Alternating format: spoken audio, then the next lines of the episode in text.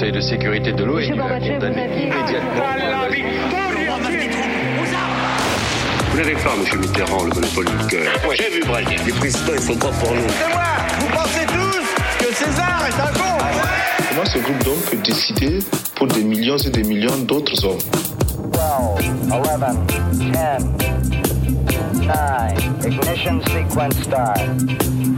Mesdames et messieurs, culture générale.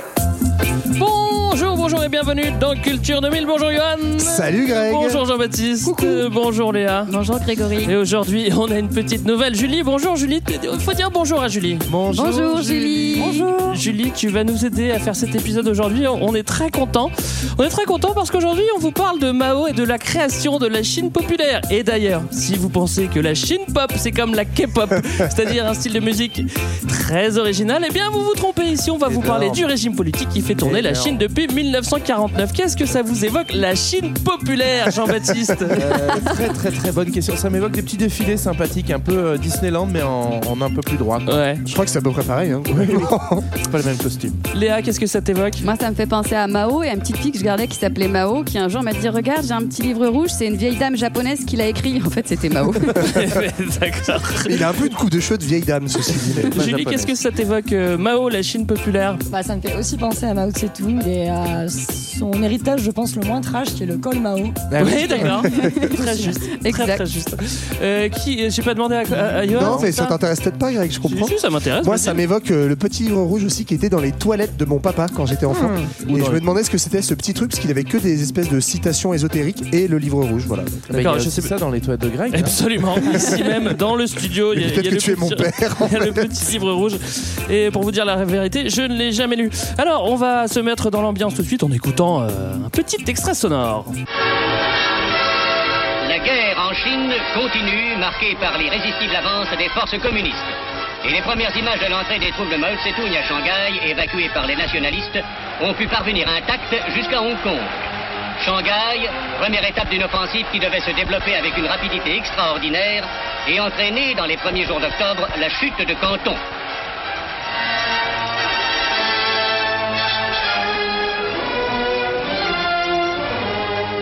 Canton, aux mains des Rouges, cela représente une menace directe contre la vieille colonie anglaise de Hong Kong, base militaire de première importance et clé du commerce avec la Chine du Sud. Hong Kong est devenu maintenant une citadelle où affluent les réfugiés venant de Canton et de l'Interland, occupés par les communistes.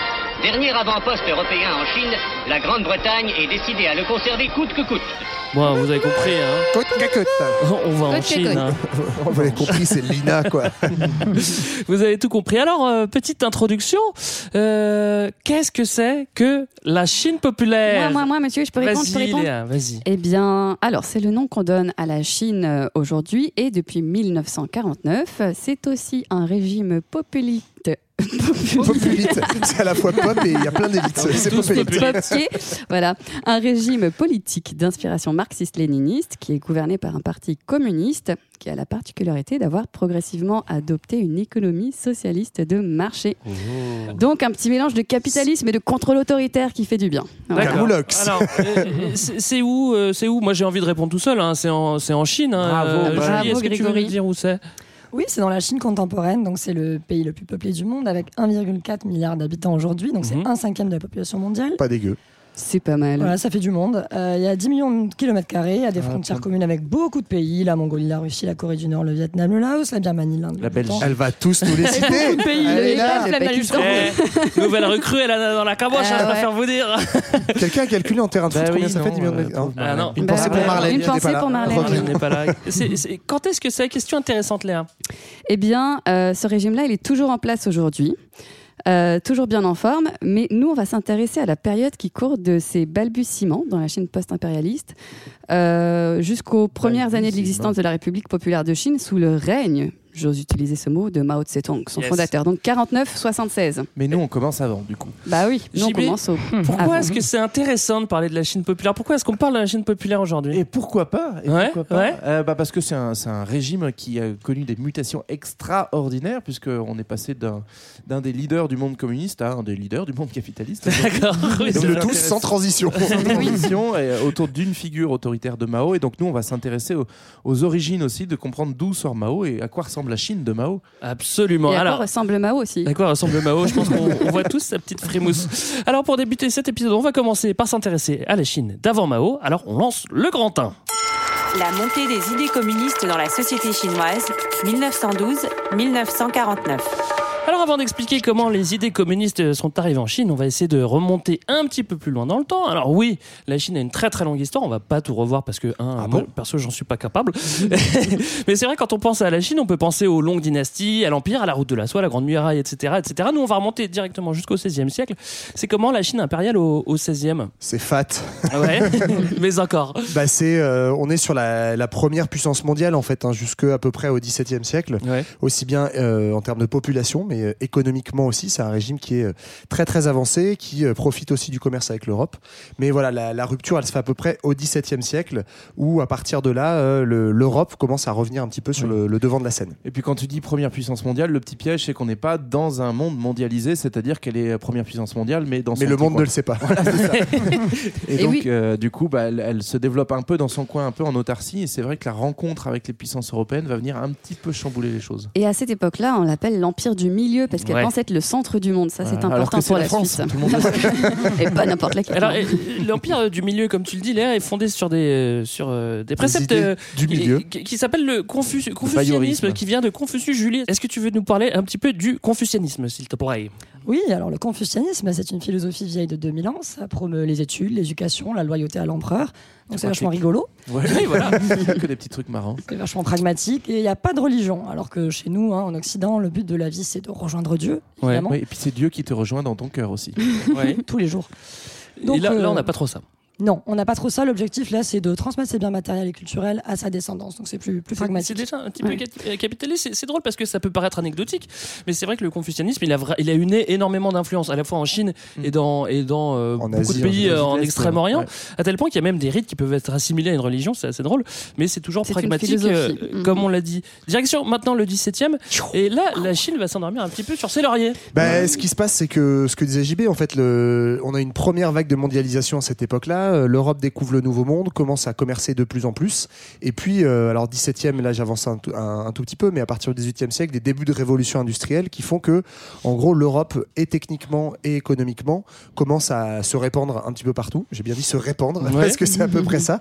Et du coup, euh, bah, les Européens arrivent en Chine, euh, commencent à commercer un peu de force, et notamment au 19e siècle avec euh, les Britanniques qui vont s'implanter, implanter des petits comptoirs en Chine. Il n'y a pas que eux, hein. je crois que les Français ont aussi Ouais, les Allemands aussi. quelques hein. places, les Allemands, voilà. Donc les Européens grignotent du territoire et ça commence un petit peu à zaraf les, les Chinois. Ça commence à les araf. Après, il faut noter aussi que personne n'a eu l'idée de coloniser la Chine parce que ce serait trop compliqué, c'est beaucoup trop grand. Par contre, là, faire avoir du business, c'est Ouais. vraiment le, le, le but premier. Et comme tu disais, ça, ça énervait un petit peu, euh, un petit peu les gens à, à- à- à tel point qu'il va y avoir un espèce de traumatisme de l'étranger qui va s'installer euh, euh, bah, petit à petit. qui va nourrir le nationalisme. Alors c'est en réaction à ce qu'on a appelé les guerres de l'opium. La stratégie des Britanniques, c'est plutôt que de conquérir la Chine, ils veulent conquérir et obtenir des droits pour commercer. Donc ils vont trouver des prétextes à la con et notamment essayer d'inonder la Chine d'opium pour rendre les Chinois accros. pour qu'ils soient un peu chutés. Voilà, C'est ça. Et donc, ça. euh, bref, ça va déclencher des guerres. C'est à l'issue de ces guerres remportées par les Occidentaux que notamment les Anglais vont récupérer Hong Kong.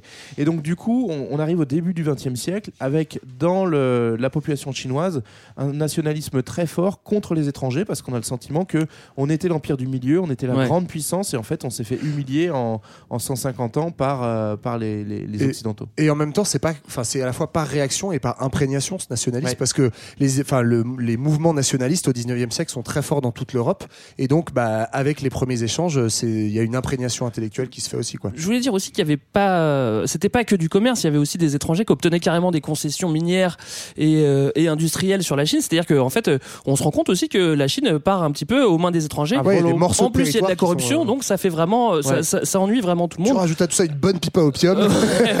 Ça, plus des voisins japonais un petit peu envahissants euh, qui, qui, eux, se sont mis un peu plus tôt aux techniques occidentales et donc Ouais. ils commencent déjà à faire chier un petit peu la, la Chine. Donc on va avoir une première révolution euh, qui sera pas la révolution communiste dont on va parler après, mais c'est mais c'est c'est déjà une première révolution euh, nationale. Julie. Oui, tout à fait. C'est la proclamation de la République de Chine euh, par Sun Yat-sen en 1912. Euh, et c'est la première, euh, c'est la première révolution, mais ça va pas, ça va pas durer très longtemps. Ouais. Euh, Mhm. Il va être euh, assez vite renversé. euh. Alors Voilà. on, on fait on fait un parti? On fait un petit Bah parti, ouais. le Kuomintang, donc qui, qui va donc qui est un parti nationaliste hein, qui fédère. T'as dit le gros Mindang J'ai dit le Guo, mais on peut dire le gros. Euh, Tu peux dire Komintang aussi. Ouais. Ça ressemble un peu à Komintern d'ailleurs, mais ça n'a rien à voir. opposés, ouais, c'est ça qui est drôle. ne peut pas dire Gangnam Style par exemple. Non, non, rien à voir. Euh, donc oui, du coup, le, le- le parti nationaliste euh, chinois Kuomintang, donc euh, fondé par Sun Yat-sen, essaye de fédérer cette nouvelle république. Avant, il y avait un empire qui s'est effondré, mais ça marche pas très bien, tout simplement parce qu'avec l'effondrement de l'empire, il y a aussi de l'État qui s'est un peu euh, effondré. Donc du coup, euh, dans ce- cet immense territoire euh, chinois, bah, en fait, on voit apparaître plutôt des, des seigneurs de guerre, et donc Ouais. on rentre dans une grosse période d'instabilité qui va durer euh, deux bonnes décennies, Mm. euh, un peu plus même, mais en tout cas d'in- d'instabilité politique où il n'y a pas vraiment d'État centralisé, ou en tout cas l'État centralisé n'est pas en mesure d'imposer son, son règne, son ordre. Ouais, puis ce qui est tout à fait nouveau parce qu'on sort quand même de pratiquement 300 ans euh, d'une seule et même dynastie. euh, donc c'était les, les Qing, King. euh, avec un Q et non pas avec un K. Mais voilà, un empire du coup qui s'effondre parce que grignotement progressif, etc. Mhm.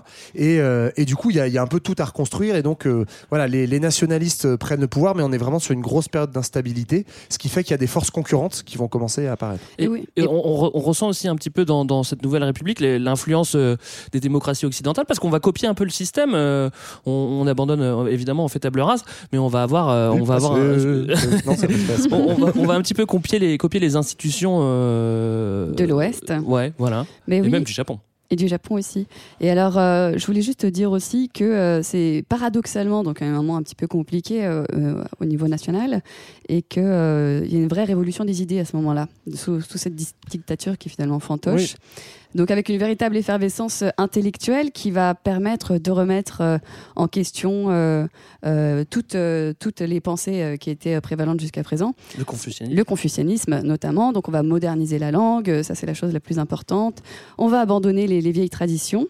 Et il se passe un petit truc aussi en 1917 qui va avoir une influence euh, sur, euh, sur la population chinoise, c'est qu'il y a la révolution russe juste à côté et Ouais, une rien. prise du pouvoir par le parti bolchevique. Et voilà, et donc ces idées-là vont aussi arriver en Chine Hmm. au même moment, en même temps que, euh, que, Mais- que ces questions nationalistes. Alors, En fait, t'as dit, t'as dit 1917 russe, alors, tu, tu- tu doutes bien ce qui va se passer. Non, je Johan. vais même pas parler de ça.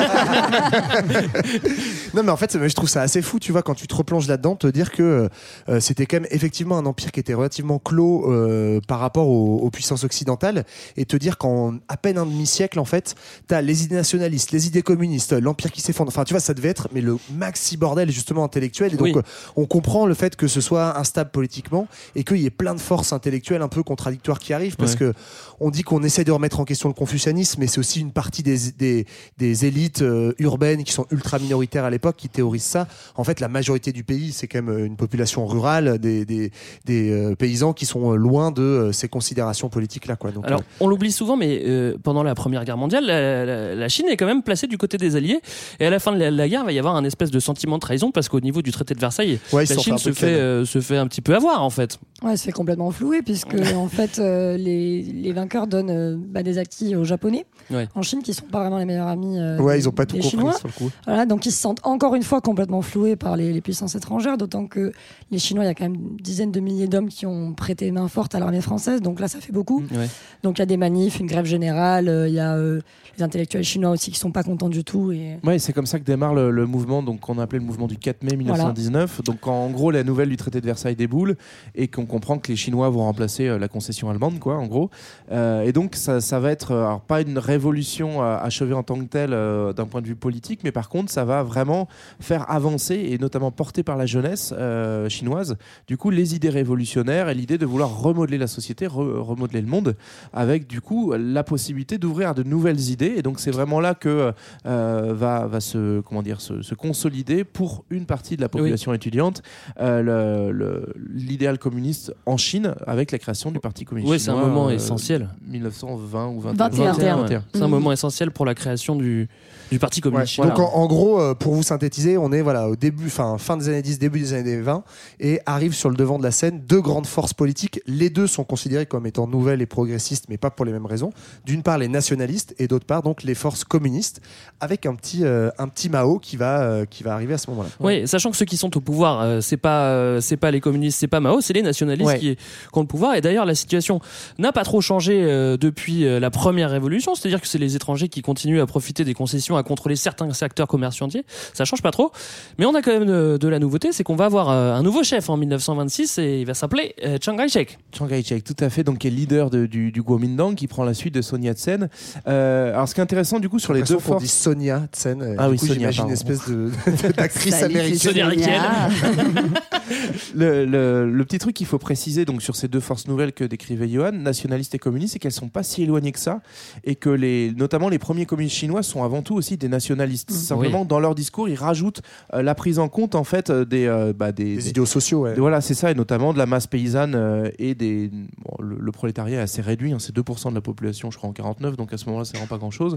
Euh, mais euh, ils sont assez proches en termes d'idées, et ce qui fait que euh, Chiang Kai-shek, qui arrive au pouvoir, va s'allier en quelque sorte avec les communistes pour essayer déjà de reprendre le contrôle sur le pays, puisque le pays est divisé dans plein de régions, sont dominées par des, ce qu'on a appelé les, les seigneurs de la guerre, donc des espèces de résurgence de la féodalité qu'ont, euh, que les Chinois et les nationalistes ensemble euh, vont écraser progressivement pour ramener une espèce d'unité euh, chinoise nécessaire à, Ouais. à amener des réformes et des. Il va y en avoir plus- confrontation quand Et en plus, il y a l'ennemi, euh, il y a l'ennemi japonais euh, qui est présent donc en Mandchourie, euh, euh, voilà. Et donc du coup, ça, ça, ça fait effectivement ces périodes en fait entre euh, donc du coup les années 20 et la Seconde Guerre mondiale. Il va y avoir un peu un jeu de je t'aime moi non Ouais. plus entre nationalistes et communistes où selon les opportunités, ils vont soit s'allier, soit indirectement s'affronter parce qu'ils savent que en gros le pouvoir, il va, certainement se partager entre l'un ou l'autre quoi. Donc pour l'instant, les nationalistes euh, sont au pouvoir, mais euh, voilà, il y a cette compétition entre. Mais Chiang Kai-shek va vite euh, comprendre qu'au bout d'un moment, il va falloir qu'il garde la main et il va en- envoyer. euh, Bah, il Bah, fait il- des petits coups de pute en fait. Hein. voilà. Il s'allie avec Comme on dit, hein. Ouais, comme on dit là-bas d'ailleurs. hein. Euh, en gros, en 1927, euh, Chiang Kai-shek sent que les communistes commencent à prendre un petit peu trop de force dans leur combat commun et donc il va les concrètement les organiser quelques petits massacres dans leur dos, notamment à Shanghai. Et donc ça va pousser aussi les communistes à se méfier un peu plus et à tester des expériences nouvelles. Et c'est là où le personnage de Mao va émerger. Ouais. C'est-à-dire que dans plusieurs provinces un peu éloignées du centre, euh, les communistes chinois vont tenter concrètement la mise en œuvre de leur politique et de leurs idéaux, et ce qui va permettre euh, à Mao et à d'autres leaders communistes, puisqu'à ce moment-là Mao n'a pas encore pris le dessus, de tester des, de tester des petites nouveautés. Alors, Bah, faut, faut préciser aussi que Chiang Kai-shek attaque surtout les communistes qui sont dans les villes parce que c'est un mouvement intellectuel, donc il est surtout dans les villes. Or, euh, Les communistes sont surtout à la campagne, ouais. Or, À or- partir de là, ouais. Alors, une fois qu'ils sont chassés des villes, le mouvement va s'organiser dans la campagne. Les îlots nationalistes vont être les villes, et en fait, tout, tout le reste va être euh, entouré de, de, Ouais. de, de- de l'expérience communiste de Mao euh, dont tu C'est vrai, mais ça va être aussi un choix stratégique des communistes, un peu comme ont fait les soviétiques d'ailleurs en Russie, c'est-à-dire que, euh, en gros, ils transfèrent un peu euh, l'idéologie euh, marxiste, l'idée de euh, dictature du prolétariat, en euh, la re- retournant plutôt vers la paysannerie, parce que l'essentiel de la population est paysanne, et avec une répartition évidemment très inégale des terres, et donc euh, l'idée en fait de réappropriation collective des terres est euh, le mot d'ordre en fait qui est donné euh, dans les campagnes. Et du coup, les, les expériences dont parlait JB, c'est vraiment bah, des soviets en fait, exactement comme en Russie, et la mise Ouais. en place de soviets, c'est-à-dire de communautés agricoles à la campagne où euh, on gère collectivement les terres et on se les répartit euh, euh, collectivement. Et puis chacun aussi, quand même, à l'époque, a encore droit à son petit lopin de terre. Donc c'est l'idée d'avoir à la fois de l'agriculture vivrière et une mise en commun égalitaire des, de, de ces terres-là. Et d'ailleurs, il faut dire que en fait, il utilise ça aussi beaucoup Mao parce que à l'époque, il- c'est un grand fan de la Commune de Paris Mhm. et il a Mhm. beaucoup lu. Il a des sur la. Je crois qu'il a des pins, ouais, de Des Louise pins Michel. non, mais voilà, il a lu beaucoup d'auteurs de- autour de la Commune de Paris et donc il a cet idéal communaliste, voilà, de, de créer des communes plutôt à la campagne. Alors on parle de Mao. Mais Faut- qui faut- est-il? Oui, voilà, qui est-il? Ouais. faut, faut parler un petit peu plus de, de, de, de ce monsieur, euh, Julie. Oui, alors Mao Tse-tung, c'est un fils de paysan aisé Ouais. euh, qui aime les démocraties américaines. Euh, il est- C'est un admirateur de George Washington, par exemple. Ah yes. Pas le Euh. chanteur, hein. Pardon. Il y a un chanteur qui s'appelle George Washington. Pas tout à fait, non. Pensez à Denzel Washington. ok. Et euh, Bah, on il, est aussi, euh, en fait, au début, il n'est pas du tout porté sur les, enfin, pas plus euh, porté sur les idées communistes que sur euh, d'autres idées, quoi. Un peu comme Mm. tu dis, euh, son, son admiration pour les States. Et euh, c'est avant tout un mec qui aime bien se mettre en avant et qui a un petit côté leader. Moi, j'ai lu que notamment, ça va beaucoup te plaire, Léa. Oui. Euh, donc, il est, Il a sa lune en poisson. il a sa lune en poisson. Il l'a montré Faux, à tout le monde à l'école normale puisqu'il était formé pour devenir instituteur au- dans les années 10, je crois. Mhm. Euh, et euh, ce qu'il aimait bien faire pour choquer les gens à l'école normale, c'était se promener nu dans les couloirs. What? Ouais. Mais tu sais, mais attends, Ah, mais J'ai un pote qui faisait ça quand il était étudiant aussi. Voilà, je crois bah, que tu le connais. méf- Méfie-toi de lui. on vérifie cette pas information ou pas Non, non, c'est pas vérifié, c'est- c'est c'est true story. En gros, il aimait bien un peu être euh, dans la démonstration, il faisait des petits concours de force. Donc, bref, on on n'est pas du tout dans le grand intellectuel communiste à la base. Et globalement, ce qu'on ce qu'on va voir chez Mao, c'est que c'est avant tout un suiveur d'idées plutôt que vraiment un, un idéologue en tant que tel. Quoi. Donc, euh, euh, Tu veux dire que c'est pas lui qui avait eu l'idée de se balader à poil euh je, je pense que c'est une idée qu'on lui a donnée.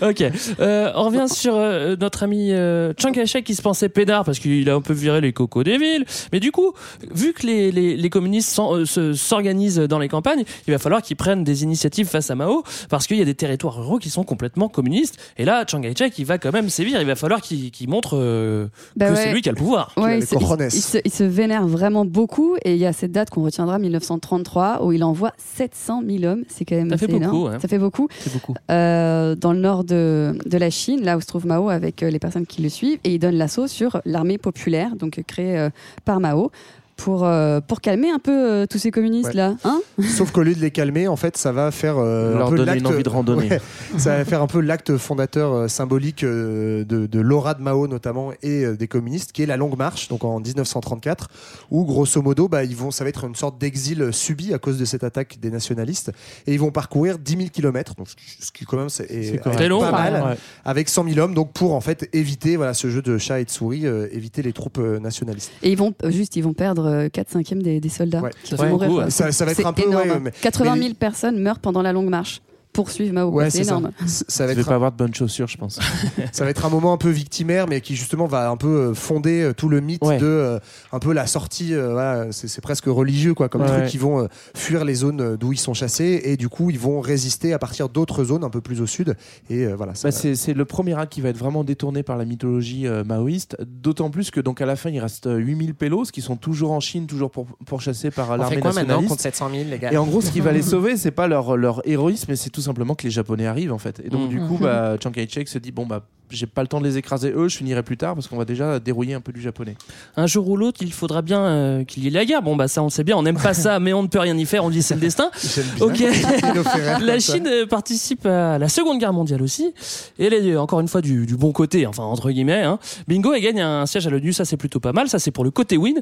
En revanche, euh, côté lose, c'est le début de la guerre civile dans le pays. Et ça, euh, bah c'est vachement plus dur, n'est-ce pas C'est même la suite en fait de cette guerre civile parce que la, la Seconde Guerre mondiale finalement commence en. Nous on a l'habitude de dire 39-45, mais en fait euh, les Chinois sont dedans dès 37 et en vrai dès 31 avec les premières incursions japonaises.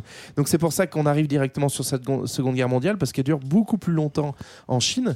En réalité, on est dans une continuité de guerre civile quasiment depuis, euh, depuis 1911. hein. Ils sont dans Ouais. la guerre tout le temps à se taper dessus. C'était un peu l'intro avant la Seconde Guerre. Là, on va passer euh, au Ouais, dénouement de la guerre ça. civile Là, on est après, la, dedans, après la. Seconde Guerre.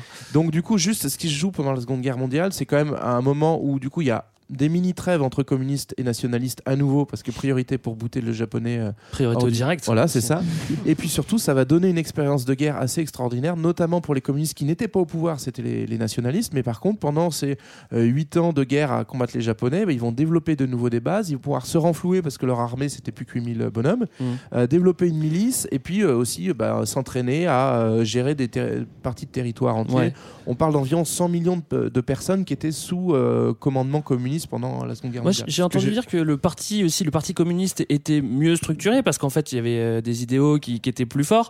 Parti nationaliste, euh, les, les armées étaient un peu un petit peu. Ouais. Il y avait, il y avait ce côté, euh, il y avait ce côté dont, dont je parlais tout à l'heure des, des îlots de villes qui étaient nationalistes entourés de, Mm. de communistes dans les campagnes. Donc forcément, euh, géographiquement, bah, au niveau de la guerre, c'est compliqué et qu'il y avait aussi moins de corruption euh, du côté euh, communiste Ouais, que ouais, nationaliste. c'est ça. Ben, en fait, les nationalistes, ils sont quand même au pouvoir euh, de manière plus ou moins directe depuis 1911, et donc du coup, ils sont aussi entachés de cette réputation de pays défait qui laisse, euh, qui laisse euh, en gros les portes ouvertes aux occidentaux, puis aux japonais. Euh, Il y a beaucoup de corruption dans le régime, comme tu l'as dit, Ouais. et donc il y a aussi un idéal communiste, et c'est un voilà, ce sont des idées nouvelles, motive. très égalitaires, euh, voilà, qui prônent quand même la, la- la réforme agraire dans un pays essentiellement paysan. Donc, tu as aussi une question, c'est ça, de motivation en fait de l'armée rouge qui est euh, vraiment beaucoup plus déterre et du coup, bah, Ouais. euh, qui va gagner le game. Quoi. Et bien. donc, en, en résumé, euh, comme, euh, comme tu le disais, en fait, les bases communistes, qu'on appelle les fesses de la révolution, euh, sont plus importantes. Les, beau, les ça. nationalistes. C'est Mao qui avait ça. Tout à fait. Les nationalistes, eux, sont fatigués. Et euh, finalement, c'est eux qui vont perdre cette guerre euh, Ils civile. sont fatigués, pardon. Et donc, grosse débandade, finalement. Ils vont tous partir vers euh, Taïwan avec Chiang Kai-shek. Oula, j'ai mal dit. Chiang Kai-shek. Désolé. Essayez pas de faire l'accent plus pur. Et, et donc là, on est en 1949. 500 000 soldats viennent avec lui. Euh, il est aussi suivi par 1,5 million de civils. C'est énorme, quoi. Ils partent tous ensemble vers l'île de Taïwan. C'est des super vacances. Au Et passage- des souvenirs de dingue. Mais oui. photos, c'est génial. Au passage, ils prennent absolument euh, tout, enfin plein plein de trucs très importants culturellement parlant. Ils prennent aussi les flouses, hein, les réserves nationales d'or, les devises, Ils prennent les flouses, ça, c'est important. J'avais compris les pelouses. le flouze, et euh, ce qui permet à Mao Tse-tung, le 1er octobre 1949, à Pékin, Ouais. d'instaurer enfin, la. Chine populaire, Greg. Est, est. Eh, J'ai pas de musique, désolé. la République populaire de Chine, voilà. Oui, alors c'est faut préciser quand même, c'est quand même au terme d'une campagne militaire hein, que, le, que le Parti communiste euh, l'emporte. Comme tu l'as dit, le, le- la République populaire de Chine est proclamée depuis le balcon de la cité interdite. C'est maintenant au tour de Mao de prendre les rênes du pays. C'est maintenant au tour de Mao de tenter de moderniser le pays. Et ça, on va le voir dans le grand 2. Les idées de Mao à l'épreuve de la réalité, 1949-1966. Alors bon, euh, on sort d'une guerre civile, euh, le pays est pas spécialement en forme, l'économie est à terre, l'industrie est en désordre, il y a des famines. Le but maintenant, c'est de remettre dans l'ordre dans tout ça. Ça, ça va être euh, le job de Mao et pour ses premières années au pouvoir, ça va pas être simple. Coup de bol, il est plutôt massivement soutenu par le peuple et représente l'espoir, donc il va avoir carte blanche. Mais j'aimerais qu'on fasse une petite pause, Léa, parce qu'il y a une question qui demeure. Est-ce que tout ceci était prédestiné? Voyance en direct, réponse immédiate. Coût unique, 2 francs 23 la minute. Cher Mao, très pragmatique, doté d'un superbe bon sens terrien, ultra responsable, vous avez un peu l'image d'un rock. Pas aussi introverti que l'on pourrait le croire, vous savez qui vous êtes et vous aimez bien le faire savoir. Votre destinée est un long cheminement d'ambition que vous menez à bien grâce au temps et au travail, que vous considérez comme la valeur sûre par excellence. Oui, oui, le travail, toujours. Difficile de vous faire plier car vous ne brillez pas forcément par votre souplesse ou votre subtilité. Appelons un chat un chat et Mhm. traçons droit. Un brin solitaire dans l'âme, on pense souvent que vous n'avez besoin de personne, mais ceux qui le croient ont-ils seulement essayé de vous apprivoiser? Votre lune est en lion. Elle est ici expansive, extravertie, confiante. Vous êtes loquace, éloquent, charismatique. Le regard des autres a une grande importance pour vous. Vous avez besoin de sentir le, le respect et plus encore l'admiration, non seulement chez vos proches et vos partenaires, mais aussi du public en général, pour flatter votre ego et confirmer votre confiance en vous. Cette lune est aussi potentiellement plus protectrice encore avec vos proches, votre famille, votre nation.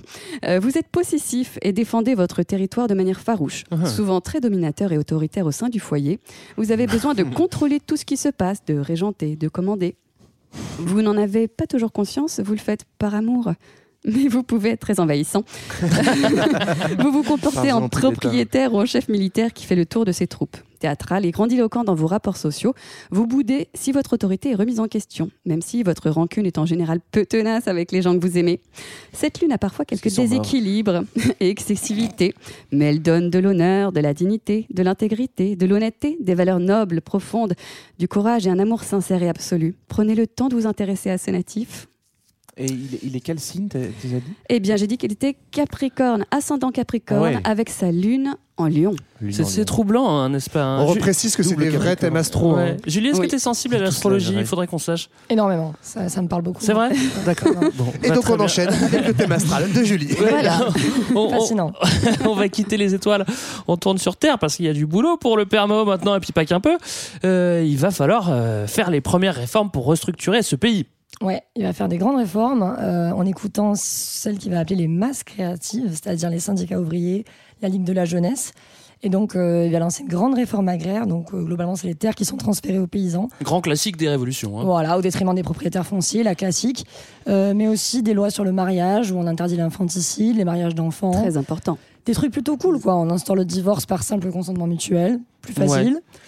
Il y a aussi une une volonté de nationaliser euh, les entreprises, euh, de faire euh, la mainmise sur les capitaux, parce qu'il en a besoin aussi. euh. Mais il n'y avait pas une histoire de au début, il est quand même un peu plus flex dans son capitalisme, dans le justement pour Il pas les trop ménage un peu, ouais. Et après, pas du tout, par contre. Après non. Après, En 52, Deux ans plus- tard, c'est du tout maintenant. Et d'un point de vue politique, ça se passe comment? Bien, bien, bien. Bah, au niveau des in- Merci de demander. non, au niveau des institutions, on, on copie pas mal ce qui se fait du côté du voisin soviétique. Ce qui fait aussi qu'il y a moins de pression au départ euh, dans l'instauration du régime, c'est que justement il y a ce voisin soviétique qui file quand même beaucoup de blé, Ouais. beaucoup d'armes.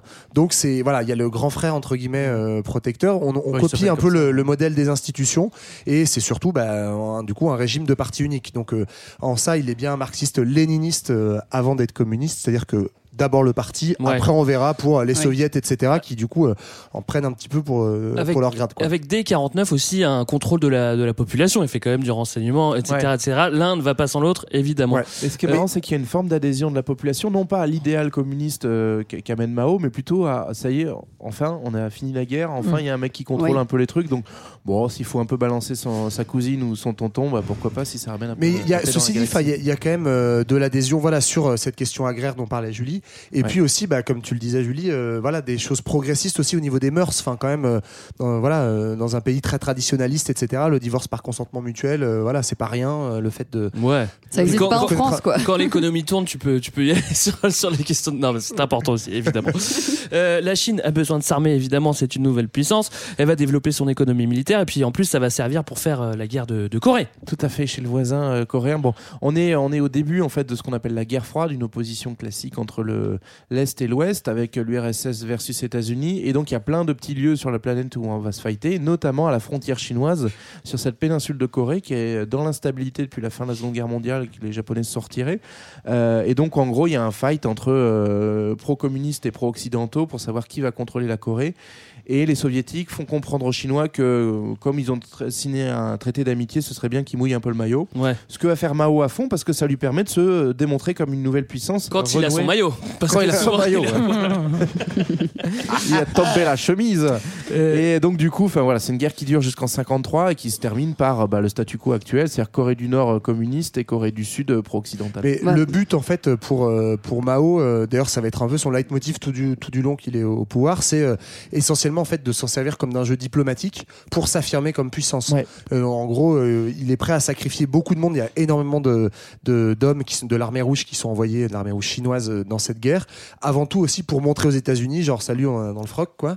Et il va faire euh, la même chose sur son deuxième move international euh, quelques années plus tard, donc euh, en 1955, avec le lancement du mouvement des non-alignés, Ouais. où euh, donc on est dans cette période de guerre froide où justement il y a des pays fraîchement décolonisés ou fraîchement indépendants comme la Chine qui décident en fait de s'allier, faire le mouvement des non-alignés et de pour faire contrepoids entre les soviétiques et, et les américains. Donc là, les soviétiques sont pas hyper contents parce que c'est le premier euh, move où en fait la Chine se démarque un petit peu. Ouais. euh, Ce qui, de- ce qui de est très frère. paradoxal parce qu'en fait toutes les institutions sont calquées sur, euh, sur le Ouais. grand frère soviétique et finalement il y a, Bah- dès, dès la mort de Staline il y a une envie de, de Ah, s'en non, séparer. euh. Mais oui, parce qu'en fait, à la mort de Staline en 53, euh, euh, on apprend très rapidement que Khrouchtchev, qui est donc son successeur, a écrit des, des notes un peu secrètes euh, en disant euh, en fait, euh, on remet un petit peu en question ce qu'a fait euh, Staline. C'était peut-être pas top top, euh, donc début de la désalinisation, même si c'est pas officiel au départ. Et Mao, Mao il aime pas qu'on crache sur son copain. hein. Mao, il aime pas ça, il aime pas trop le révisionnisme, et, euh, et c'est ce qui marque en fait le début de la rupture, en tout cas dans les idées, avec euh, l'URSS, et ce qui lui permet justement de devenir un des leaders des non-alignés dans la foulée. Voilà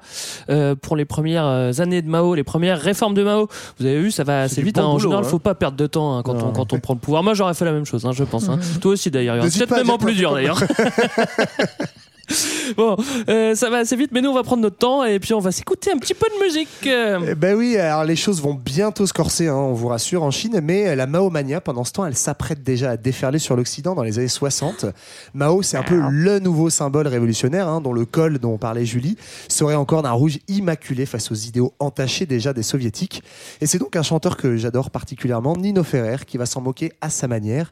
Euh, derrière ces jeux de mots euh, faussement naïfs, hein, je vous en relève juste un. Le quart de c'est la boisson des gardes rouges. Hein, ça ne s'invente pas. Une vraie ironie sur la vraie naïveté de cette Mahomania qui fascine autour de lui tous les intellectuels déçus du soviétisme.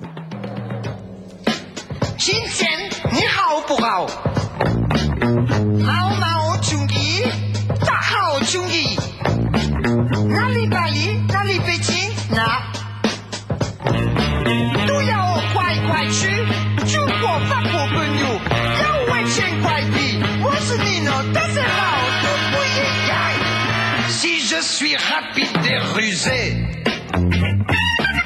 quand je fais mes mains au croisé, me disent un esquimao. C'est grâce à la pensée Mao. S'il est vrai que plaisir d'amour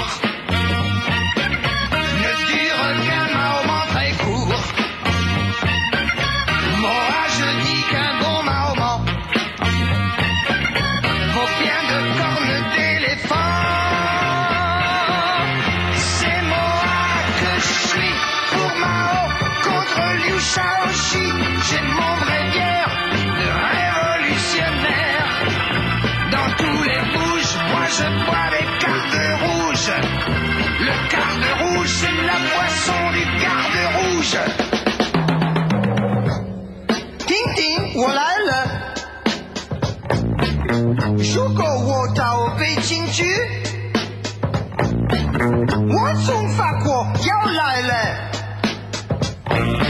我的朋友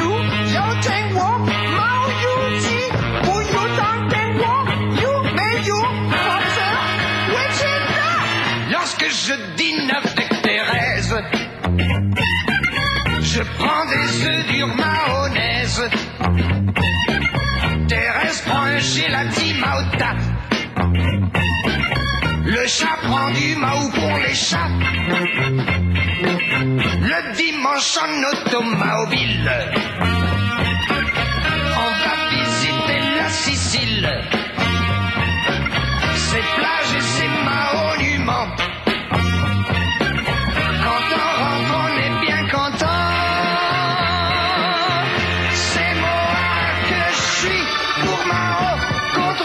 Shaoxi. J'ai mon bréviaire de révolutionnaire. Dans tous les bouges, moi je bois les cartes rouges. Le garde rouge, c'est la boisson du garde rouge.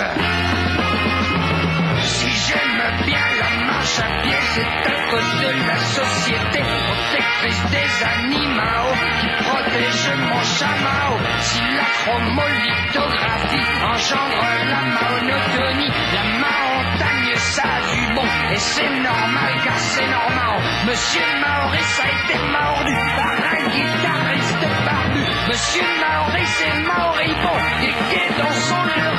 Vous écoutez toujours Culture 2000 et on vous parle de la République populaire de Chine. Dans la première partie, on est revenu sur la double révolution qui s'est opérée euh, en Chine au début du 20e, euh, c'est-à-dire la révolution nationaliste qui a fait euh, chuter l'empire dans un premier temps, puis la guerre civile et la révolution communiste portée par Mao qui arrive au pouvoir en 49. Juste avant la pause, on vous a expliqué que Mao avait mis en place les premières mesures pour reconstruire le pays et que euh, que, que ce pays était pas au top après tous ces conflits, c'est évident. On arrive maintenant en 1958 et les dirigeants communistes vont vouloir donner de l'ampleur à leur révolution, s'éloigner un petit peu du modèle euh, soviétique. On va appeler ça le grand bond en avant. Mais déjà, je vais vous poser une question. Est-ce qu'on peut vraiment comparer euh, euh, la situation économique de, de, de l'URSS et de la Chine? Est-ce que, est-ce que les populations, est-ce que les pays sont faits pareil? Est-ce qu'on peut appliquer Oui, bien sûr. Bon bah merci. Jean-Baptiste. Bah non, pas vraiment. C'est-à-dire que jusque-là, ils ont copié le modèle soviétique, mais c'est vrai qu'on n'est pas en URSS et la majorité de la population, là, elle est rurale. Donc, euh, c'est pas pareil. Il faut mobiliser euh, cette population pour la modernisation économique. Et, on- et donc, on va passer plutôt par les campagnes. Ça, ça sera le, Ouais. le grand bond en La avant. voie chinoise, quoi. Alors Mao a envie que ça, aille très très vite. euh, D'où le terme. ouais. Ouais, voilà. Et ça va aller un tout petit peu trop Il vite. veut accélérer tout ça évidemment, Ouais, ouais, alors, stimuler la production. C'est assez fou d'ailleurs parce que, enfin, petit point historiographie, mais en fait, c'est un, un truc qui est encore euh, enterré en Chine, dont on parle peu ou mal parce que ça fait partie des moments de la face sombre de l'histoire de la Chine populaire. Mais donc, il y a cette idée de Mao de le grand bond en avant. En gros, c'est en quelques années faire un rattrapage industriel, non seulement de l'URSS, mais je crois qu'il dit on veut arriver au niveau de la. Grande-Bretagne en D'Angleterre, trois ans ouais. et des États-Unis en dix ans. C'est un tout petit peu ambitieux quand tu regardes ambitieux, hein. l'économie, mais surtout en fait, euh, il va faire reposer tout l'effort justement sur les masses paysannes, avec euh, l'idée d'une collectivisation forcée euh, un peu à la soviétique, ce qui a été fait dans l'école cause, mais surtout en fait euh, l'idée de créer comme des mini-industries partout. Donc en fait, ce qui va être fou, c'est que on va détruire toutes les structures traditionnelles à la campagne pour créer ces communes populaires, ce qui euh, sur le papier comme ça pourrait être un peu alléchant, sauf qu'en fait en faisant ces communes populaires, on par exemple on réquisitionne tout le matériel des gens, tes casseroles, ta batterie de cuisine et tout pour tout tout fondre. On fait des mini hauts fourneaux dans les villages Pour parce que. Mm. voilà, il faut faire en fait des mini usines partout pour développer, bah, notamment c'est l'acier quand même à l'époque euh, pour euh, qui est le nerf de la guerre euh, dans les industries. Donc euh, en fait, on fait ça et on rend les paysans extrêmement vulnérables. Ouais. Euh, et c'est ce qui va créer le, le début de deux ans d'énormes catastrophes. Ben oui, et en plus ils ont, ils ont plus de poils, enfin ils ont, ils peuvent plus faire à manger, c'est con, mais c'est réel en fait. Ils peuvent vraiment plus faire à manger. Non, mais c'est vrai qu'il y a aussi un, un problème d'argent, c'est-à-dire qu'en fait, évidemment, les USA vont pas prêter de thunes pour avoir des matières premières. Les URSS, on s'en est éloigné un petit peu, donc il y aura pas de thunes. Donc l'effort est, est juste demandé aux paysans, et en fait, c'est la, la population peut pas supporter un, un tel effort. Et puis ce qui faisait survivre les paysans, même avec, face à ces politiques-là, c'est le fait de pouvoir avoir un petit potager dans ton coin où tu fais quand même pousser trois choux et trois carottes. Capitalisme, quoi. c'est ça, le capitalisme. Ah non, non. L'accumulation de carottes. Et, euh, et en fait, ça aussi, c'est totalement interdit. Du coup, il y a zéro lopin de terre que tu peux exploiter dans ton coin, ce qui fait que tu dépends entièrement pour te nourrir de la production. Et donc, du coup, bah, c'est comme ça qu'on va basculer dans, dans la grosse catastrophe, c'est-à-dire que les gens n'ont plus rien à manger et que, en plus, bah, euh, cette, euh, cette collectivisation euh, forcée rapide, elle se passe pas très bien. Du coup, du coup, les résultats sont médiocres. Mais comme Mao met la pression sur les cadres, s'il y en a un qui se plante et qui donne des mauvais chiffres, il risque gros. Donc, du coup, tout le monde falsifie les chiffres, ce qui fait que, en gros, tout le monde est en train de crever la dalle, mais au pouvoir, on, On s'en oh, rend les pas chiffres compte, sont bons cette année. Et puis en plus, ouais, derrière cette idée euh, de collectivisation forcée, en fait, euh, il y a notamment, euh, enfin, l'idée derrière, c'est d'accroître les rendements. En fait, on se dit, si en gros, euh, on interdit la culture vivrière, donc pour survivre euh, chez soi, et qu'on force les gens à produire beaucoup très vite tous ensemble, c'est l'idée en fait de faire un peu des économies d'échelle. Ouais. Bah, les masses paysannes, au lieu de travailler, je sais pas, 50 heures par semaine au champ, ils vont travailler que 20 heures, et le reste du temps, ils vont travailler dans les industries. Donc c'est ça un peu le pari qui est fait. Sauf qu'en fait, du coup, paradoxalement, euh, bah, c'est cet accro- accroissement de la productivité euh, agricole, cette augmentation des rendements, elle n'arrive pas. Et en fait, on va quand même réquisitionner tous les grains en disant voilà, on accumule des stocks pour pouvoir les revendre. Et donc, on- en fait, on a des, cam- des campagnes qui produisent moins, ont plus rien pour elles, alors même qu'on a des grains auxquels euh, on- qu'on stocke dans, Mhm. des, euh, dans des greniers auxquels on touche pas. Et pendant ce temps, l'industrie euh, se développe, mais de très mauvaise facture, parce que globalement, je crois que quand tu crames euh, ton micro et tes casseroles, bah, je suis Et, pas ah sûr oui, que ça c'est fasse ça au fond du super jardin. quoi. matériel. Enfin, Oui, non, mais c'est ça. Ouais, et, euh, Non, Et- mais en, plus- et en plus, comme vous l'avez dit, on rajoute les, les- tous les fonctionnaires qui, qui font du zèle. Personne ne veut dire non à Mao. Quand Mao exige un Mais truc, oui. en général, vaut mieux le faire parce que C'est un sinon tu peux ascendant Capricorne. Ah, bah oui, ça, c'est hein. sûr. Pas le con. Donc forcément, ça va, ça va. C'était censé Oui. être un grand bond en avant. Ça va plutôt produire tout le contraire, et, euh, et euh, ça va avoir des conséquences désastreuses. Ce, ce Bah, grand bond. on est Bah oui. sur 35 millions de morts, c'est ça le- Pour la fourchette ouais, basse? 35 à 45, enfin grosso modo, c'est. euh, C'est la plus grosse beaucoup. famine connue par l'humanité jusqu'à Ouais. présent. Et en fait, euh, ça a été euh, Inconnue. tout euh, de suite enfin, présenté par euh, les autorités Ouais. chinoises comme en fait euh, on a reconnu qu'il y avait une famine sans donner les chiffres mais on a reconnu en disant ah ouais mais ça c'est catastrophe naturelle parce que il y a eu effectivement des mauvaises récoltes. Euh, je crois un climat qui a pas été particulièrement propice. Ouais. mais évidemment on cache toute la responsabilité politique. Alors que euh, JB disait tout à l'heure on, on masque les chiffres etc mais il y a quand même des signaux un peu d'alerte qui remontent aux autorités.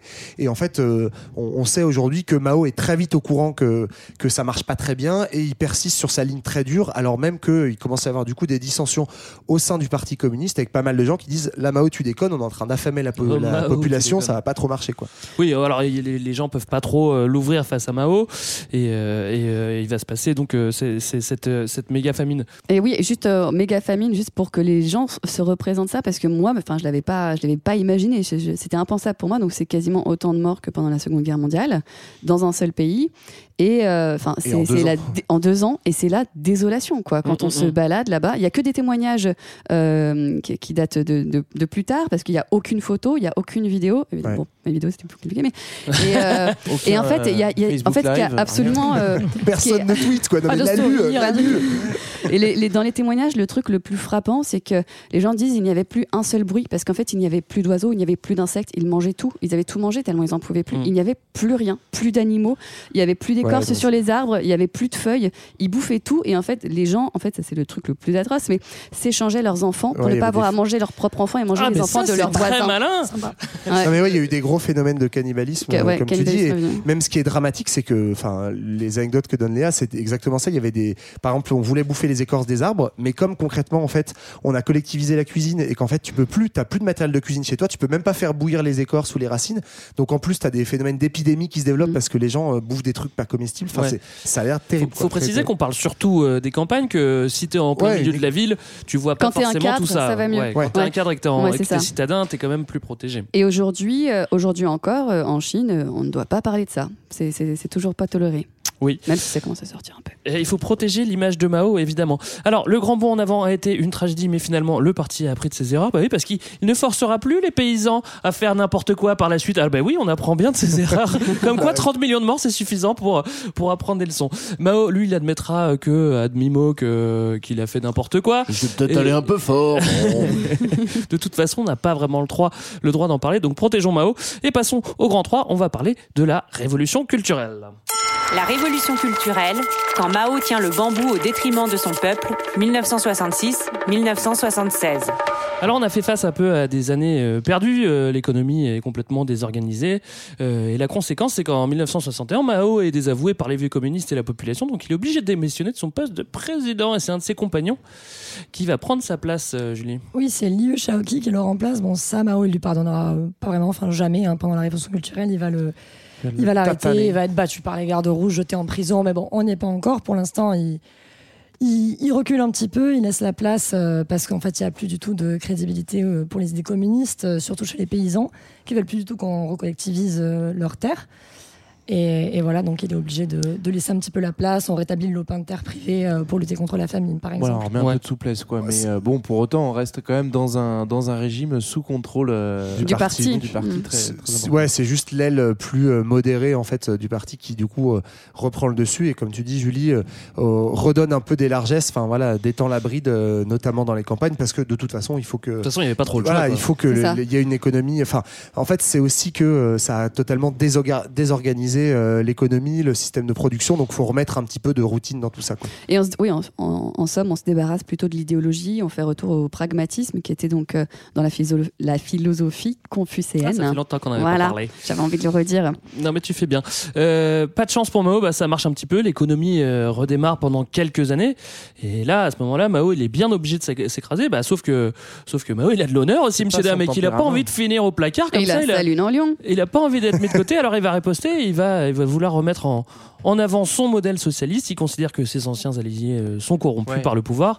Et du coup, il va mettre un grand coup de pied dans la fourmilière fait- pour dégager tout le monde, en fait. Il fait un truc qui est très malin et qu'il avait déjà fait à l'origine pour se débarrasser de, de ses rivaux à l'intérieur du, du PC. Se foutre à poil Se foutre à poil. Là, ça savait pas. Non, en fait, il s'appuie sur, euh, sur le principe de l'autocritique. Euh, il avait déjà fait ça pendant la Seconde Guerre mondiale. C'est il incite la population à critiquer euh, tout, ce qui, tout ce qui ne fonctionne pas bien. Sauf lui-même, évidemment. Sauf lui-même, parce qu'en fait, lui, d'une certaine façon, il a un étage où il n'est pas visible par la population. Donc, en gros, les gens vont balancer un petit peu euh, le cadre qui s'en met dans les poches, euh, l'intellectuel qui a dit un mauvais mot sur le, sur le régime, etc. Et donc là, il, il rejoue cette carte-là en s'appuyant sur la jeunesse. Là, c'est vraiment le coup de génie, puisque en gros, euh, la jeunesse, c'est l'avenir, c'est euh, c'est c'est ceux qui porteront la Chine de demain. Donc, il se les met dans la poche.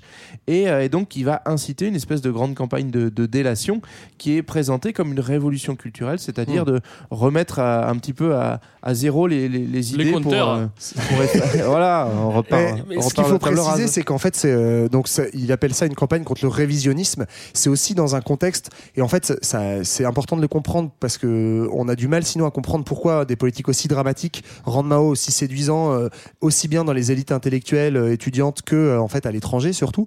C'est qu'en fait, euh, il fait ça en contre-modèle au soviétisme, où en fait on arrive dans les années 60 avec euh, une république soviétique qui euh, Immobile.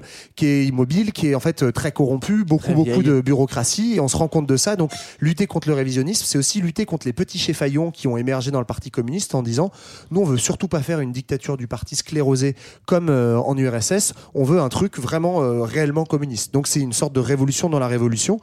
Ça plaît du coup à pas mal de gens, sauf que derrière l'idée de. Mao, ça plaît aux jeunes, mais derrière l'idée de Mao, en fait, c'est de détruire l'appareil de parti pour détruire l'opposition interne à son courant à lui et euh, apparaître comme le leader incontesté. Sachant que les gens vivent quand même un petit peu mieux sous Deng Xiaoping qui, qui est arrivé que sous euh, les premières réformes de Mao. C'est ça Deng, qui est... il est au gouvernement, mais c'est pas lui qui dirige. euh, Il est, euh, Liu, euh, tu l'as dit. Oui, pardon, excuse-moi. Liu Shaoqi, ouais. Mais, mais il Oui, fait oui. partie, t'as raison, des, Oui, oui, des je- je- décideurs je économiques notamment. Et comme Johan l'avait dit un peu plus tôt, il s'appuie une fois de plus sur le manifeste de la Commune de Pékin. Et en fait, euh, euh, le symbole en fait de ce, du début de la révolution culturelle, c'est un moment où il y a une jeune étudiante en, en philo à l'université de Pékin qui euh, placarde ce qu'on appelle un balance son porc. Dazi Bao, qui balance son porc, qui dénonce le président de, de sa faculté. Et euh, très intelligent à ce moment-là, Mao, ainsi que sa femme, qui fait partie du game à ce moment-là, en- elle, elle est- bon, elle est pas top, top, top euh, dans. Il n'a pas bonne réputation. Ouais, hein. voilà. Elle fait partie de la bande des de, quatre. de la bande des quatre, exactement. On en reparlera plus tard. Et, euh, et ils disent voilà, en fait, c'est exactement comme dans la commune de Paris. Cette jeune femme, il faut la suivre. euh, C'est une vraie communarde. Prenons-la pour exemple. Sauf qu'en fait, c'est euh, ultra instrumentalisé C'est parce que c'est pas du tout ouais. ça qui se passe, ouais. Et en fait, il va s'appuyer vraiment quand on dit sur la jeunesse. Et la jeunesse, c'est de 12 à 35 ans. Mais ça commence Ouais. hyper tôt. Donc on dénonce les parents, on dénonce Putain, tu veux dire que Greg est les plus- profs. serait plus euh, jeune du coup Bah Merci, ouais. Irène. non, c'est Ouais, dangereux. Il y a de la, beaucoup de délation. On peut, on peut, oui, c'est comme tu le dis, on peut se dénoncer, euh, euh, on peut dénoncer son frère, sa, sa, sa- sa parents, sœur, euh. ses parents. Ce qui est dingue, c'est qu'en fait, il, il propose aussi à la jeunesse de rejouer la révolution qu'elle a pas vécue avant. Donc en ça. fait, si tu proposes à des gamins de 15 ans de, de, de, de gueuler après leur professeur, je pense que tu vois, c'est un peu fastoche. Il y a pas mal de monde qui va te suivre. Ouais, ouais. Euh, et oh, et l'idée, ouais. c'est de, bah, il met en place ce qu'on appelait les gardes rouges, en fait. Donc, c'est des genres de milices euh, d'étudiants, de jeunes. C'est ça, hein, cette fameuse jeunesse mobilisée. Et euh, on les reconnaît parce qu'ils ont un brassard rouge. On va retrouver ce symbole du, du garde rouge, en fait, vachement repris en, en Europe autour de mai 68, etc. Et euh, c'est eux qui vont lutter contre ce que Mao théorise comme les quatre vieilleries, euh, qui sont, alors, je, je sais plus lesquelles c'est, mais en gros, les vieilles ouais. coutumes. Voilà, les les habitudes, vieilles ouais. traditions, je crois. Les euh, vieilles idées, vieilles cultures, vieilles coutumes, vieilles habitudes. Ouais, Ouais, Ouais. Bon, globalement, pour moi, à chaque fois, c'est la même chose. Enfin, c'est Ouais, c'est la même, la même. des vieilleries culturelles. Et euh, donc, ça va être dans le l'univers de l'enseignement, l'univers euh, intellectuel, culturel, artistique aussi, en fait, où on va euh, bah, tuer ou persécuter certains artistes. En fait, tous ceux, c'est pas non plus au pif, c'est pas de la délation au hasard, c'est tous ceux qui sont Tous jugés révisionnistes ou contre-révolutionnaires. Donc, c'est avec un Droitiers. vocable très prolétarien, voilà, les droitiers. Donc, euh, il y a cette idée, en fait, euh, c'est l'époque où on crée l'idéal type comme ça, l'espèce de, de, de figure de l'ouvrier. Il faut y ressembler le plus possible à cette condition ouvrière. Et donc, on essaie de prolétariariser un peu euh, le- tout le pays. Quoi. Sachant que peu de temps avant, quand le régime s'était un peu assoupli, on avait euh, réadmis les lopins de terre. Si t'avais un mini lopin de terre, t'étais considéré comme bourgeois, t'étais dénoncé. Oui, donc oui. c'était Ouais. quand même assez rapide. Et Euh, dénoncer, c'est battu. Enfin, c'est- ouais. tu te fais. ouais. Euh, pour appuyer la révolution culturelle aussi, il va, il va utiliser un autre outil, et ben c'est celui de mettre sa tête en avant. Euh, Ouais, ça, ça sûr, marche pas mal. Un gros culte de la personnalité, c'est voilà le, le régime à un seul homme. C'est encore le cas aujourd'hui d'ailleurs. Et donc Mao, c'est en 67, il faut euh, s'incliner trois fois devant son portrait en brandissant le petit livre rouge. Normal. Avec des effigies euh, de lui partout. Il faut faire un rapport le soir, il y a des directives le matin. Il y a plus d'un milliard de copies de son portrait. Euh, bon, c'est intense quoi. Est-ce qu'il y avait Ah genre, oui. sa photo sur les paquets de céréales au petit-déj Il y a moyen, je pense. ouais, ouais. Si seulement il y avait des paquets de céréales, je pense que oui. Et euh, et il y a le chant aussi qui s'appelle L'Orient est rouge, qui est euh, à la gloire de Mao. Et je voulais juste vous dire qu'il y a des trop bonnes reprises pop électro que j'ai écoutées et que j'ai mis dans mon Walkman. De chin pop, tu Walkman. on n'a pas précisé du coup la rédaction de ce petit livre rouge hein, qui va servir un petit peu de, de base. euh, Enfin, c'est aussi dans ce moment-là en fait que l'idéologie maoïste en tant que telle, elle va être vraiment structurée euh, euh, et donc euh, derrière diffusable dans le monde entier. Le petit livre rouge, c'est un recueil. Alors c'est pas directement ré- rédigé par Mao, mais ça reprend Oui, des discours, Biao. etc. Par la vieille dame japonaise. Ouais, voilà, c'est ça. Et du coup, ça va servir en fait de, de manuel de référence à la fois en termes idéologiques, mais même ça devient par exemple le bouquin de lecture des gens pour alphabétiser euh, les Mais en vrai, c'est un max le- outil de com, euh, c'est hyper malin quoi. Ah ouais, ça c'est merchandising. C'est hein. c'est le bouquin apparemment qui aurait été le plus édité après la Bible dans le monde. Ouais, je crois. Assez costaud. Alors, il, boulot. il faut dire que finalement euh, ça marche, la suspicion est à son max, tout le monde pète un câble, tout le monde flippe. Bah, les gardes rouges mêlent comme on l'a dit, on est, on est encore une fois au bord de la guerre civile. La situation commence à être, incontrôlable, il va falloir quand même resserrer un peu Bah, le truc. en fait, c'est ça, là où ça lui échappe un petit peu des mains euh, au petit Mao, enfin au grand timonier, c'est que, euh, bah, en fait, il y a même des compètes entre gardes rouges, c'est-à-dire c'est à celui qui est le plus révolutionnaire. Et là où lui, il pensait que ça allait juste être un truc qui allait purger euh, les, Le les parti. cadres du parti et les élites dites révisionnistes, en fait, ça vient un truc de tout le monde se les uns les autres. Il y a une compète, euh, je le disais, entre petits groupes de, de gardes rouges. Et du coup, là, Mao se dit bon, ok, faut intervenir. Et donc, il envoie l'armée directement. Ah bah oui. C'est-à-dire qu'il va réprimer certains groupes de gardes rouges qu'il avait lui-même stimulés pour remettre un peu d'ordre. Et il va euh, carrément rééduquer la jeunesse. Et donc, en fait, il- concrètement, ça veut dire que pendant plusieurs années, on va envoyer des générations entières, mais c'est des millions. j'ai plus 17 les chiffres. millions de, de jeunes. ouais. Ouais, c'est ça, 17 millions d'étudiants, je crois, essentiellement, Mhm. qui vont être envoyés, donc des étudiants urbains, dans les campagnes, toujours dans ce mythe de, euh, du pays prolétarien pour aller euh, apprendre la dureté de la vie paysanne. Alors, tu vois, le stage là, ouvrier, dureté, le stage plus, ouvrier sur le papier, c'est bien, sauf que là, c'est un tout petit peu violent dans la manière dont c'est fait, et ça va euh, endoctriner certains et euh, traumatiser, je crois, pas mal d'autres. Et euh, il y a notre, euh, notre ami euh, Xi Jinping euh, qui a fait partie de ces jeunes-là. euh, Ah ouais. qui Xi Jinping, c'est Ouais. le- leader actuel, Le leader euh, actuel, ouais, tout à fait. Alors c'était était le deuxième coup de Mao après le, le grand bond en avant qui lui avait foutu surtout le dawa dans les campagnes. Là la révolution culturelle elle fout surtout le dawa dans les villes. C'est comme 5 millions de morts, je crois. Ouais. Comme ça. C'est pas Donc mal. tout le monde en prend pour son grade. Bon allez c'est bon. En revanche euh, là où ça marche plutôt pas mal c'est à l'étranger et à l'étranger euh, Ça la révolution culturelle c'est plutôt classe. Ouais, nous on est bien fans. Hein. En Occident, on trouve ça super cool. Euh, les gens sont complètement bernés par, la, par la propagande en fait. Donc il y a des jeunes intellectuels et maoïstes qui deviennent maoïstes, donc notamment les Français.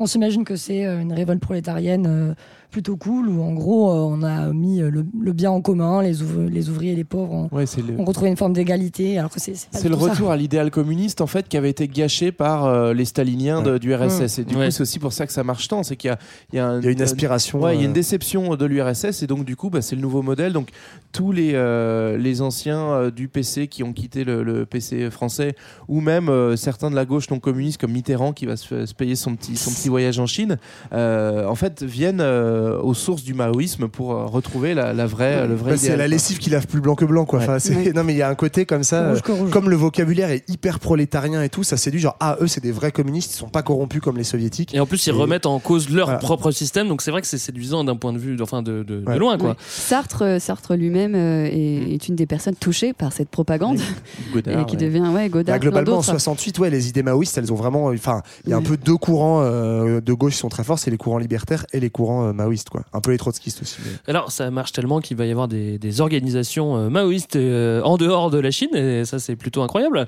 Alors il y en a en France, euh, il y en a euh, dans, dans, dans- en Europe. Je sais pas s'il y en a aux États-unis, mais j'imagine que ça Bah, doit je sais pas s'il y a ça des organisations, pro- mais en tout premier cas, truc, la ouais, première bah, tendance. Bah, il y a des maoïstes chez les, bah, notamment les panthères noires en fait, euh, s'inspirent Ah ouais aussi des idées maoïstes. Ouais, En gros, dans tout le mouvement euh, des droits civiques et euh, dans la, la lutte contre la guerre au Vietnam, il y a, il y a pas mal de Mao. ouais. Et Mao, euh, quand on est en Chine, là, il profite de tout cet engouement en disant, enfin, lui il continue sa propagande, mais à l'intérieur du pays, en disant, bah regardez, en fait, on est en train de mener à la révolution mondiale. euh, Ouais. Et en fait, les, les Chinois, son peuple le croit, quoi. Bah oui, parce que c'est vrai qu'il voit. Bah, il fait la, il ça fait la de tous les journaux. Ça euh, marche à l'étranger. Ça marche à l'étranger, ouais. Les gens y croient. En revanche, il y a un truc qui marche un petit peu moins bien, c'est les, euh, c'est les relations avec les superpuissances. Alors, il y a des tensions avec l'URSS, mais aussi avec les USA. Et Mao est persuadé, à juste titre, hein, qu'une attaque nucléaire pourra arriver. C'est vrai qu'on est dans un. Il y a, il y a des- il y a des tensions avec euh, euh, l'URSS et, Ça- et, et- et les USA. Sachant que ça, on l'a pas dit, pardon, euh, mais euh, ils ont l'arme nucléaire depuis Oui, 64. oui, raison. Oui. entre le gros banc, le grand bond en avant et la révolution culturelle, comme quoi tuer 40 millions de personnes, ça sert à un truc.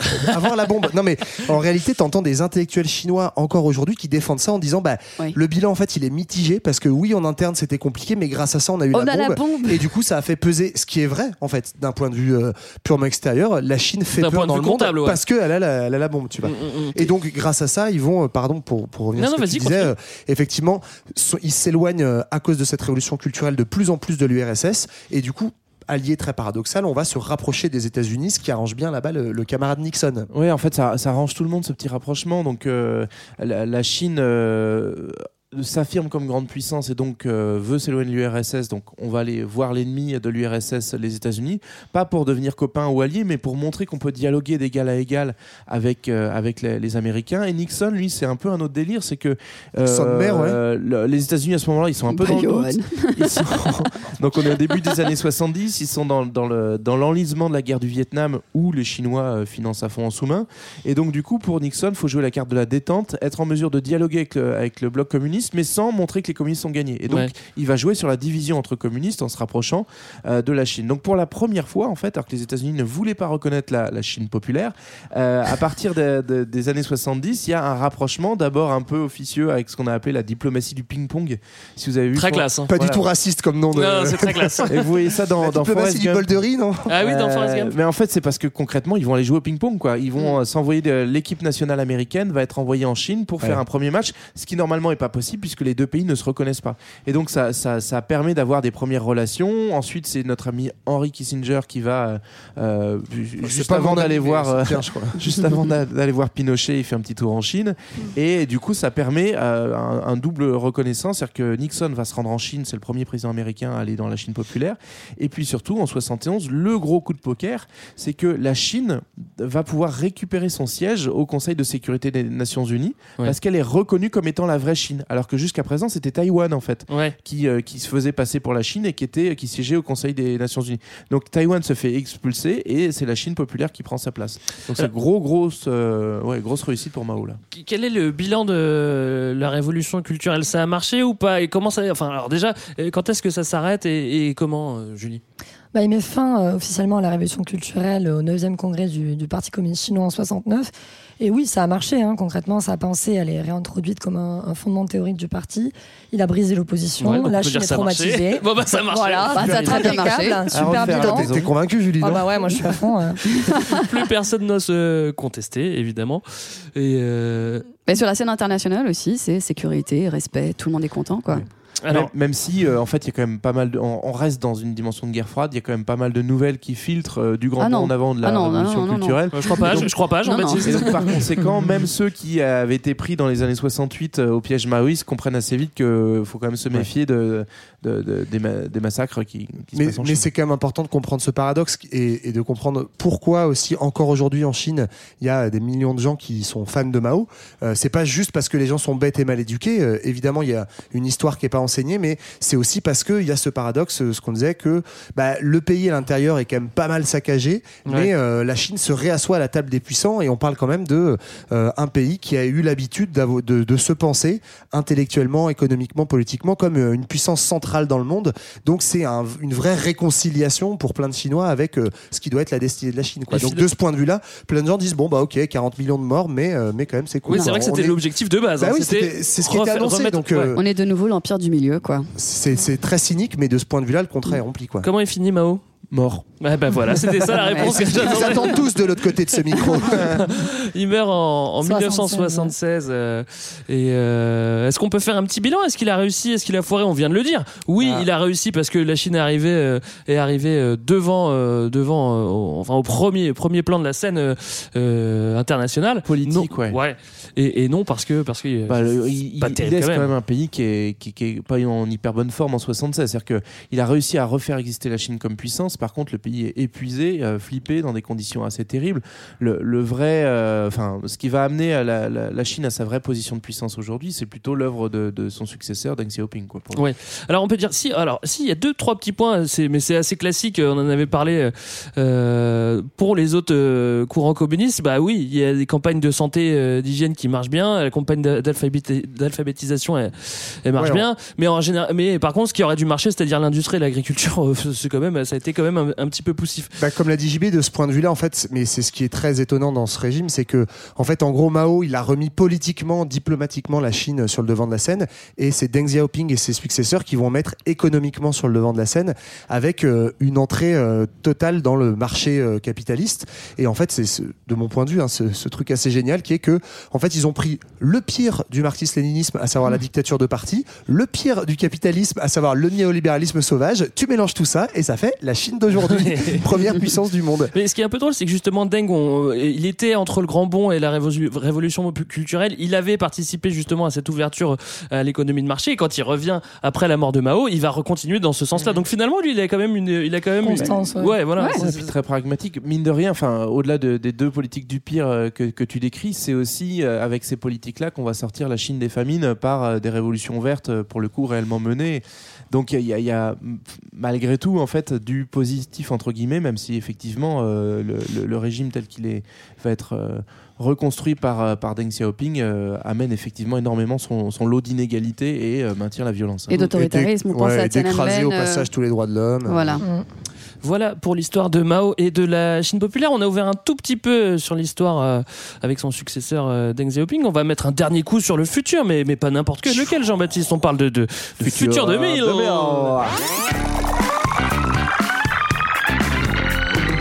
C'est du passé. L'avenir nous appartient. à 2019 même. Joyeux anniversaire, 70 ans de République. Comment? Populaire. de Chine. Et donc le 1er octobre, euh, le président euh, Xi Jinping a rendu hommage à Mao sur la place Tiananmen, puisque c'est là où 70 ans plus tôt, euh, le grand timonier avait euh, proclamé cette nouvelle république. Au passage, le régime avait euh, distribué là, cette année, en 2019, 620 000 téléviseurs pour être sûr que tout le monde puisse voir ça Ah bah, ça à la télé. Alors euh, du coup, ça nous amène à la question de la filiation entre Xi Jinping. Est-ce que Mao est toujours sur le devant de la scène? Et est-ce que le nouveau leader de la Chine mais c'est pas dedans? Alors il y a des petits points communs. Par exemple, il faut avoir un petit nom pour diriger la, la Chine avec avec force et vigueur. Donc c'était le grand timonier pour Mao, peut-être un peu pompeux. Ouais. Du coup, Xi a opté pour un truc un peu plus sympa. C'est Xi Dada, ce qui veut dire tonton. Voilà, c'est tonton Xi qui est au, voilà. Tonton Tout le monde se détend. Autre point commun, bah, il cumule la casquette de chef de parti, chef de l'État, chef de l'armée. Là, on est bien. Bon, bah, ça c'est bien. Euh, des bonnes pratiques. Bonnes pratiques, est-ce qu'on a Oui, euh, la purge, par exemple, puisque 2013, Ah, ça, c'est depuis bien. 2013, euh, Xi mène une politique de lutte anticorruption qui permet d'éliminer tous ses rivaux. Et puis, bah, l'envie d'être là, hein, euh, à disposition, puisque depuis 2018, euh, Xi a fait sauter la, la limite constitutionnelle de- du nombre de mandats, ce qui fait que globalement, il est là pour durer. Donc voilà, ça c'est les petits points communs, mais malgré tout, il y a quand même des vraies différences sur le fond.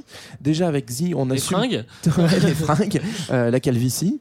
Euh, mais sinon, sur le fond, il y a la, la- bon, pour le coup, il va assumer plutôt l'héritage de Deng Xiaoping euh, en, en assumant ce rôle de deuxième économie mondiale. Bravo, bienvenue dans le paradis du capitalisme. Donc ça, c'est la Chine d'aujourd'hui. C'est aussi une rupture un peu idéologique, bien que discrète, avec le maoïsme au profit du nationalisme chinois. C'est-à-dire que Mao, globalement, reste une figure tutélaire, mais qu'on a tendance à, à remettre un peu plus dans les vieilleries, qui disparaît peu à peu des livres scolaires chinois, ou en tout cas en réduit au minimum. Euh, On l'a bien embaumé euh, sur, Voilà, la- ça, il Ouais. bouge sur plus. une belle étagère. Quoi. Et, euh, et donc du coup, c'est le retour au nationalisme chinois avec ce que la grande politique de Xi, c'est ce qu'on appelle le rêve chinois, une sorte de renaissance impériale. Alors ça passe par les routes de la soie, par exemple, le Ouais. grand projet euh, de financement d'infrastructures pour remettre la Chine au milieu du, du commerce mondial. Euh, donc l'objectif, c'est avant tout de faire des sous. Euh, Objectif fixé pour le centenaire de la des 100 ans pardon pour le centenaire du Parti communiste chinois qu'est-ce que c'est? C'est l'objectif d'atteindre une société de moyenne aisance voilà c'est très joli le but, c'est qu'en 2021, il y ait 60% de la population qui fasse partie de la classe moyenne. Je pense qu'on est vraiment aux sources du communisme. On est, on est en Oui, plein dedans.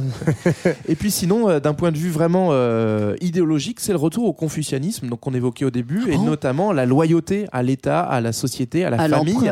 Donc c'est-à-dire l'obéissance. Mm. Ça va se traduire dès 2020 par le projet de notation citoyenne, un projet participatif. Ah oui, j'ai vu, ça, c'est pas mal. ça, où tu peux, tu peux donner une note à ton voisin, ta voisine, ton papa, ta maman, s'ils se comportent bien. Ça Et en fonction, rappelle, t'as un prêt bancaire ou pas, t'as un emploi ou pas. Il y a un très bon épisode de euh, Black, Black Mirror, Ouais, là-dessus. Et donc, du coup, le grand rendez-vous qu'on vous donne, le vrai futur, c'est 2049, puisqu'en 2049, la Chine sera, selon Xi Jinping, la première puissance mondiale.